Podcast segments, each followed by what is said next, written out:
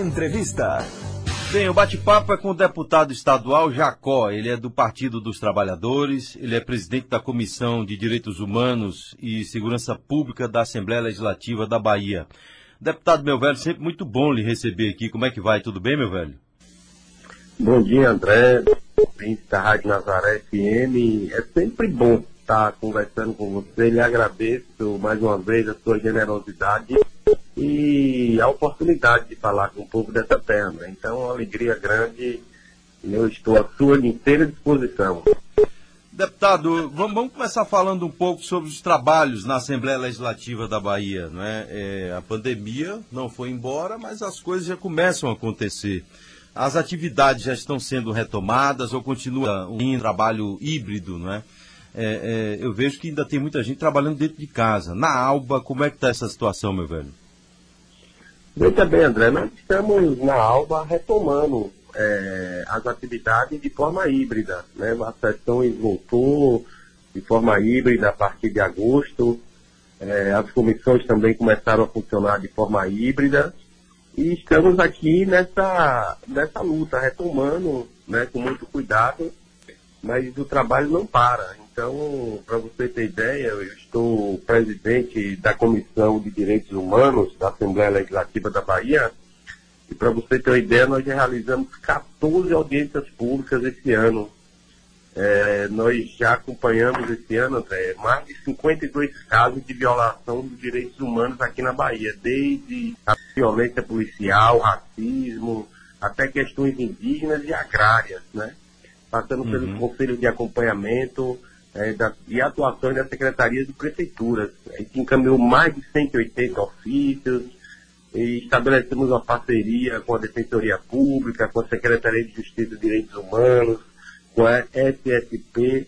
Então a gente tem aqui feito um esforço grande é, da nossa parte é, para botar essa comissão e esses temas para que efetivamente a gente possa funcionar. Só para você ter ideia, nós realizamos duas audiências públicas itinerantes onde nós estamos debatendo o conceito do que é segurança pública, o que é direitos humanos, já que a nossa comissão é direitos humanos e segurança pública. O que é que as pessoas entendem sobre esses temas? Muita gente acha que tratar de direito humano é ser bandido, e muita gente acha que tratar de segurança pública é ser policial na rua. Então, a, a gente tem feito esse esforço também de debater isso conceitualmente. Mas a gente já debateu aqui sobre a política de despejo zero, sobre a política de salário mínimo para a, a, a, Polícia Civil, debatemos sobre guerra às drogas e, e, o impacto dessa política de guerra às drogas é, com relação à juventude negra, é, debatemos é, é, é o encarceramento da juventude negra, é, debatemos sobre a mortalidade materna, debatemos sobre o refúgio de imigrantes, debatemos sobre a privatização do Parque São Bartolomeu, debatemos sobre a cartilha é, é, que foi construída pela é, Defensoria Pública, que aborda essa coisa da abordagem policial, com o direito do cidadão perante uma abordagem policial. Né? Debatemos uma audiência pública sobre a, a, situação da população de rua, né? debatemos sobre um caso de arbitrariedade de posse de terra lá no município de Itapicuru, aqui no nosso estado. E, de, e a última foi um debate sobre o desmonte dos conselhos nacionais. Então, André, a nossa comissão, nós conseguimos, é, mesmo com toda dificuldade, aprovar uma agenda extensa e estamos nessa correria, é, é, realizando as nossas ações, ainda tem uma série de audiências públicas para acontecer esse ano. Então, mesmo com a pandemia, mesmo com a dificuldade, a Comissão de Direitos Humanos e Segurança Pública da Bahia, eu não tenho a menor dúvida em afirmar, André, fora a Comissão de Constituição e Justiça, é, essa comissão nossa é uma das comissões que tem mais atuado, que tem realizado mais reuniões e que tem feito mais esses debates aqui na, na Assembleia e no Estado. Então, para nós, estamos aqui nessa luta, esperando que a gente possa voltar à normalidade é, e a casa possa voltar às suas sessões ordinárias né, do dia a dia e que a gente possa dar continuidade ao nosso trabalho. Mas estamos aqui, meu líder, nessa correria. Uhum. Deputado, é, assuntos importantes que saltam os olhos né, no nosso Estado, é, entendo que devem ser discutidos dentro da Assembleia Legislativa da Bahia, né, a Casa do Povo. e tem alguns temas que estão é, saltando aos olhos no governo de Rui Costa. O governador Rui Costa que tem um excelente trabalho no governo do estado da Bahia e tem uma popularidade incontestável. Mas é, tem dois pontos que foram negligenciados, na minha opinião, né, não só no governo é, Costa, mas também no governo Wagner e nos outros governos que passaram ao longo de pelo menos os últimos 30 anos, que é a questão da educação e um outro ponto que é um atrelado ao outro, o que parece que não é, mas é que é a segurança pública no nosso Estado. Cada dia que passa, a gente vê degringolar a, a, a questão da segurança pública no que diz respeito às drogas, a, ao tráfico de drogas, à bandidagem, à marginalidade. O reflexo disso tudo, obviamente, vai dos resultados na educação. Nós temos hoje um resultado muito ruim na educação. Isso antes da pandemia e em outros governos também, para que a gente não possa politizar a situação, não é? E aí eu quero lhe perguntar, deputado, é, é, a Assembleia Legislativa tem se debruçado para debater esses dois temas importantes aqui no Estado? Sem dúvida, bem. São temas importantes, de extrema relevância e que nós temos sim debatido. É, com relação à educação, o governador Rui Costa é, tem priorizado muito nesse último mandato é, focado bastante na educação, botou no centro do governo, tem feito investimentos extraordinários na educação, é, estão sendo construídas novas escolas. Só para os ouvintes terem uma ideia, a educação da Bahia, nós temos uma rede de mais de 1.200 escolas e umas 600 extensões. São mais de 100 mil servidores, entre os contratados e, e, e os redas. Então, é uma rede gigantesca e que é um desafio mas o governo tem enfrentado, na nossa opinião, mesmo com as dificuldades, é, esse debate. Enfrentamos a pandemia, estamos retomando, as aulas estão voltando. O governo tem feito um esforço enorme, tanto na questão da qualificação dos professores, quanto da questão da estrutura das escolas, como questão social, diversos programas é, é, de apoio aos estudantes, o partido estágio, o Bolsa Permanente, permanente, auxílio alimentação. Então, um conjunto de ações que, no nosso modo de ver, com certeza, os indicadores eles já começam a melhorar. E isso é um avanço, Sim. e a gente, claro que tem dificuldades, mas a gente vê avançando. E um outro debate, esse debate da segurança pública, é um debate, é, e aí eu queria dizer aqui para você, é, é um debate importante, mas eu volto a afirmar, as pessoas acham que o debate da segurança pública se restringe ao policiamento na rua. Não, a todos nós, não é? É, e aí eu queria abrir a conceito, porque segurança pública é um tema mais amplo. Então hoje a gente tem a dificuldade do controle das fronteiras, é, armamento, hoje vai ter incentivo para a legalização de armas, são muitas armas nas ruas, e os bandidos altamente armados, com armas poderosas. Então, é uma, a, a droga, né, o tráfico avançando, é, as, as facções né, criminosas de, de, outros estados estão avançando para o país, são vários agrupamentos. Então, é uma situação muito complexa. Mas eu queria ressaltar para a nossa população o esforço que o governador tem feito, por exemplo, na questão da polícia militar, é, é, a gente lembra, André, que antes do nosso governo assumir, os policiais usavam 38, não tinha apartamento, não tinha bota, os carros velhos indo. Então hoje a Polícia Militar está bastante estruturada, com equipamentos, com estrutura, melhorou o salário, melhorou a progressão de carreira. Então tem muito investimento feito, muita coisa está sendo feita.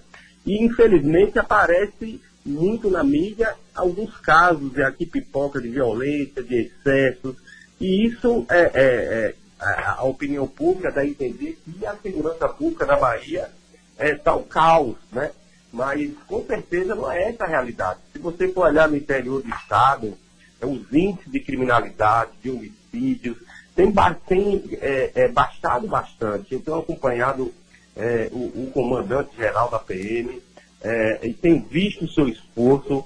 E a gente sabe que a dificuldade que o nosso país está passando porque a, a, relação da segurança pública tem relação com a proteção social. Então a gente está vendo o aumento da fome, o aumento do desemprego, as pessoas desesperançadas. Você avalia um pai de família é, é, é, na periferia, desempregado, qual o atrativo que se tem, né? O tráfico de droga está lá, na comunidade. Então é uma situação extremamente complexa e que leva, assim, ao aumento da criminalidade, ao aumento da violência. Você vê os bandidos estão enfrentando a polícia com armas poderosas, né? Então uhum. é uma situação delicada, complexa, mas eu não concordo dessa tese que a, a, a segurança pública da Bahia degringolou de forma nenhuma. Inclusive é um dos, dos setores, e volto a afirmar, que está se investindo bastante, inclusive o próprio governador anunciou né, é, é a, construção, a, a aquisição de muitos equipamentos de reconhecimento, vai ser instalada câmeras de reconhecimento facial, de reconhecimento de placas de carro nas 80 maiores cidades, porque a política de segurança pública agora, ela, um conceito que o nosso governo está adotando, André, é um conceito da inteligência. Porque antes era o quê? A polícia tinha que rodar na rua para coincidir para pegar o bandido é, é, roubando em flagrante. E eu defendo muito isso, viu? Investimento na inteligência. Você prende isso, sem trocar um tiro. Exato. Então, agora, só para você ter ideia, são 900 milhões de reais que serão investidos na inteligência. Né? Então, as câmaras, aqui em Salvador, muitas câmaras estão implantadas e muitas serão implantadas. É. Né? É, é, e isso então, ajuda exemplo, muito, viu, deputado? Porque vai salvaguardar o policial né, em suas ações e também o cidadão, não é? Exatamente, porque agora é o quê? Se você tem, o, é, é, ano passado, um, um bandido foragido da polícia, ele foi capturado pela Câmara, né? então deu alerta e a polícia foi lá no ponto e prendeu ele.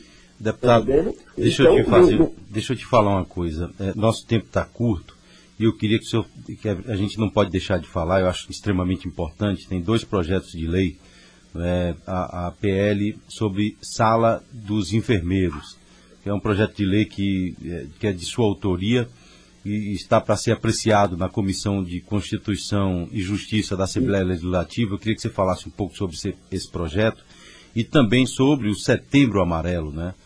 É, é, o senhor que é membro da, da, membro titular da Comissão de Saúde e Saneamento, eu queria que o senhor falasse também sobre, sobre esse, esse essa PML que institui o Plano Estadual de Combate ao Suicídio. Por favor, meu velho, fique à vontade.